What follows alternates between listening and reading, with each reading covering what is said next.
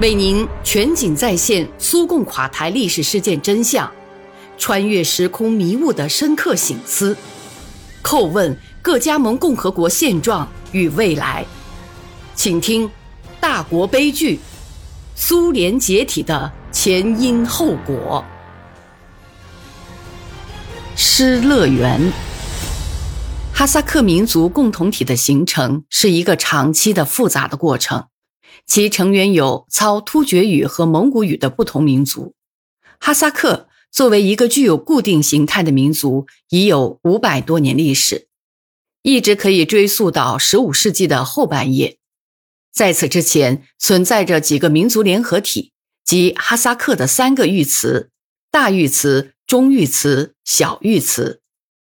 历史上，哈萨克国家的第一个形态是汗国。大汗的权力之争。放墓地之争以及其他原因，严重阻碍了哈萨克斯坦土地上统一国家的建立。俄罗斯外交家巧妙地利用这些统治者之间的争斗，运用了与其说是军事行动，不如说是外交手段，把他们纳入了俄罗斯版图。哈萨克玉瓷并入俄罗斯是一个长期的过程，几乎用了一百年，从一七三零年到一八二四年。在这一段时期内，三个玉祠的汗都相继向沙皇政权提出请求，接纳他们为俄罗斯臣民。这样看来，哈萨克人归附俄罗斯的历史一部分已有两个世纪，另外一部分已将近一个世纪。同俄罗斯合并之后，哈萨克族取得了抵御外国侵略的屏障，使自己和这个历史形成的民族共同体得到维护。汉国之间经年不断的战事停止了，同俄罗斯文化的联系成了哈萨克社会相当重要的精神文明的重要因素，在社会发展和经济发展中都发生了值得肯定的变化。同时，哈萨克土地中的一部分被收为国家资源，得以把其中的部分分给中央俄罗斯缺少耕地地区的来自乌克兰的移民。他们中的绝大部分之所以来到哈萨克斯坦，正是因为无地可种和生活困难。当然，这也伤害了哈萨克本土居民的利益。但是，不要忽视，移民们在这片广阔土地上生息劳作，也许它成为宜于居住的地方，为游牧地区带来了农业文明和定居的生活方式。我的家族的命运。也同这一东迁垦荒运动有联系。我爷爷和父亲都是矿工，曾祖父是农民，因为无地可种，于十九世纪后半叶携家带口来到这广阔的东方土地。我不知道是什么原因让他们在一个名叫乌拉尔军的格萨克屯安家定居了。这是俄罗斯帝国的一个特殊的边区。乌拉尔哥萨克不承认土地私有制。他们的全部土地归村社所有。克罗连科在自己的著名的随笔中写道：“整片土地不知私有制为何物，甚至也不知道俄罗斯的村社土地分配制度。”乌拉尔哥萨克是一批复杂的、矛盾的人，他们的那种特殊性格多半是由于他们长时间生活在外来威胁的氛围中，在他们的深层关系中。并不是一切都很顺的，自然的经济问题中掺杂民族问题。外来者是俄罗斯人和乌克兰人，而哈萨克人则又是哥萨克人生活环境中的另类。对于哥萨克来说，所有从俄罗斯迁来的人都是俄罗斯人。我的曾祖父一家就是生活在这种矛盾的条件下。多年过去了，他的孩子们，包括我的爷爷。娶了土生土长的哥萨克人，我的民族属性也由此而生。是世居俄罗斯中部地带的俄罗斯人同热爱自由的乌拉尔军哥萨克人的融合。多年以后，我的爷爷奶奶由于各种原因又回到了顿巴斯，先是当农民，而后当了矿工。俄罗斯人、乌克兰人都愿意互作邻居。哈萨克斯坦有不少俄罗斯名称的村镇和城市，一八三七年建立了一个叫哥萨克军事要塞，叫做维尔诺耶。选用这个名称是把它作为一种坚定不移、对俄罗斯国籍忠贞不二的象征。这之前那里是一个哈萨克居民点，叫阿拉马特。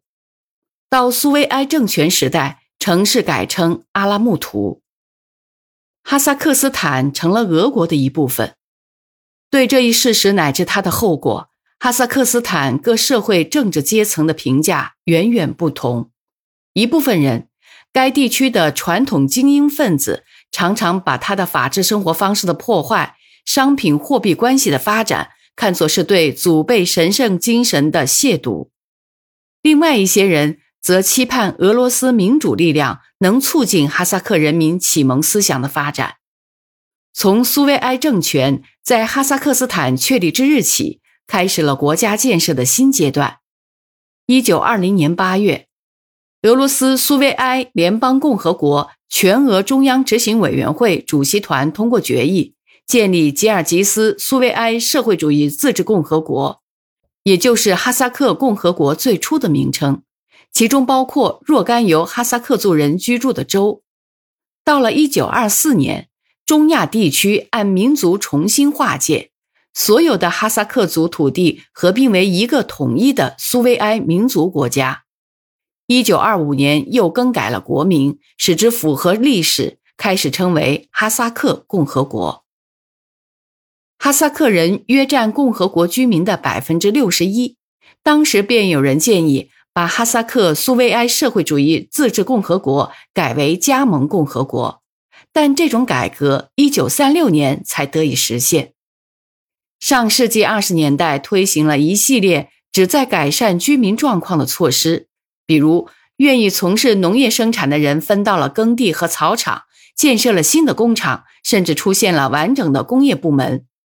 当时，即便该地区也未能避免政治上的极端主义。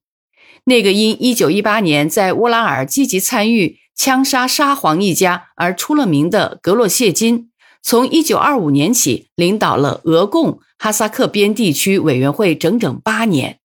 在共和国内也留下了关于他的血腥记忆。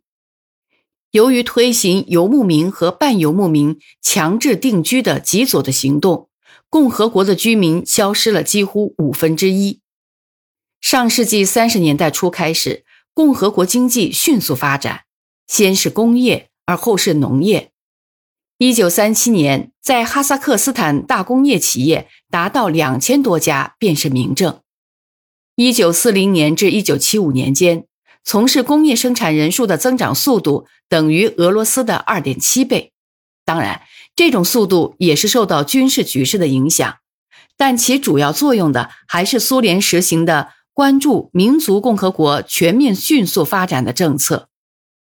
发展首先涉及经济，经济的建立靠的是全国的资金，同时又靠动员地方资源。包括矿产资源，矿产正是哈萨克斯坦所富有的。比如大家知道，仅煤矿就有四百多处，铜矿、铁矿、铅锌矿、金铜矿、磷钙土矿、石油、天然气等几十处。在这个有着各种原料的基地，不仅采掘工业，而且冶金业、铝业、化学工业等部门都得到迅速发展。哈萨克斯坦生产五十余种有色稀有贵金属、稀土及其他金属。遗憾的是，金属加工业、重型机械和拖拉机制造业尚欠发达。好在各加盟共和国组成一个统一国家，同其他共和国的广泛合作联系，补偿了上述这一不足。哈萨克斯坦拥有巨大经济潜力。我在一九八七年曾访问该共和国。在埃基巴斯图兹走访二号地区国营发电站，而后又参观了东方露天采煤厂，两个工程规模大的惊人。更令人惊羡的是高端技术装备。乌斯季卡面卡卡缅诺戈斯乌斯季卡缅诺戈尔斯克铅锌联合工厂给我留下了深刻印象。生产铝合锌这种国民经济急需的有色金属，又要在生产过程中避免污染，这需要具有多么尖端的技术啊！坐落在市郊的村镇中，漂亮的个人住房星罗棋布，也引起了我的注意。看来，这是我国大城市中第一批真正由个人兴建的独门独院的住宅。在参观卡拉干达冶金联合工厂时，我一直觉得我是置身于故乡的乌拉尔重型机械制造厂。这里的许多车间，其装备都是由当初我所在的工厂生产的。那时，我曾是工厂的总工程师和总厂长。是的。这是我们这个共同的伟大国家高效劳动分工和生产合作的有目共睹的成就。哈萨克斯坦大约有五分之一有经济作为能力的居民从事农业生产，在这里，畜牧业的专业化是人们一直认真关注的。在各苏维埃共和国帮助下，完成处女地垦荒任务后，哈萨克斯坦成了全国粮食的主要产地之一。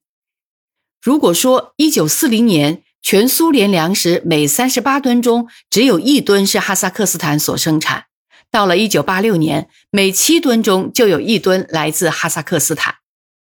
总的说来，很明显，哈萨克斯坦需要加快发展加工工业、深加工工业。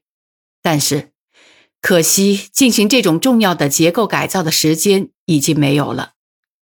哈萨克斯坦在精神发展方面也发生了巨大变化，居民中普遍的文盲现象已经消除，形成了一支科学的、艺术的、工程技术的知识分子队伍，建立了广泛的高等院校和科研机关网。正是在苏维埃政权时期，共和国发展成为文明的现代国家，它的发展在当时成为苏联实行的民族政策成效卓著的光辉范例。历史不容抹黑，也不容美化，尤其是当我们从制定和实现民族政策这一角度研究历史的时候，民族政策直接影响到非常敏感的隶属不同民族的人民之间的复杂关系，需要审慎对待。